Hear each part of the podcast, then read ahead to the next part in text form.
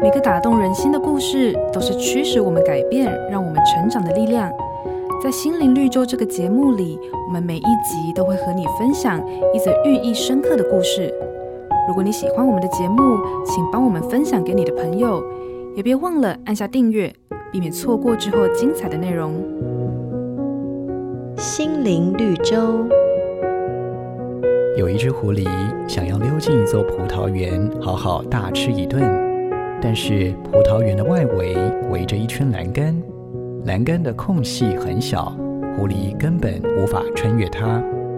左思右想，想不出其他更好的办法，于是狐狸决定节食三天，让自己瘦一点，好穿过栏杆。三天过去，狐狸终于如愿进到葡萄园，但是当他痛快地饱餐一顿之后，却发现自己又无法穿越栏杆了。无奈的狐狸只好继续待在葡萄园，再饿上三天，才终于重获了自由。你最近在忙些什么呢？是不是如同故事中的狐狸一样，忙来忙去，却发现到头来一场空呢？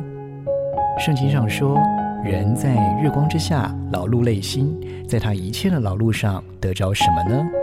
可别让劳碌占据你所有生活，甚至破坏了自己的健康。瑞圆银楼与您共享丰富心灵的泉源之旅。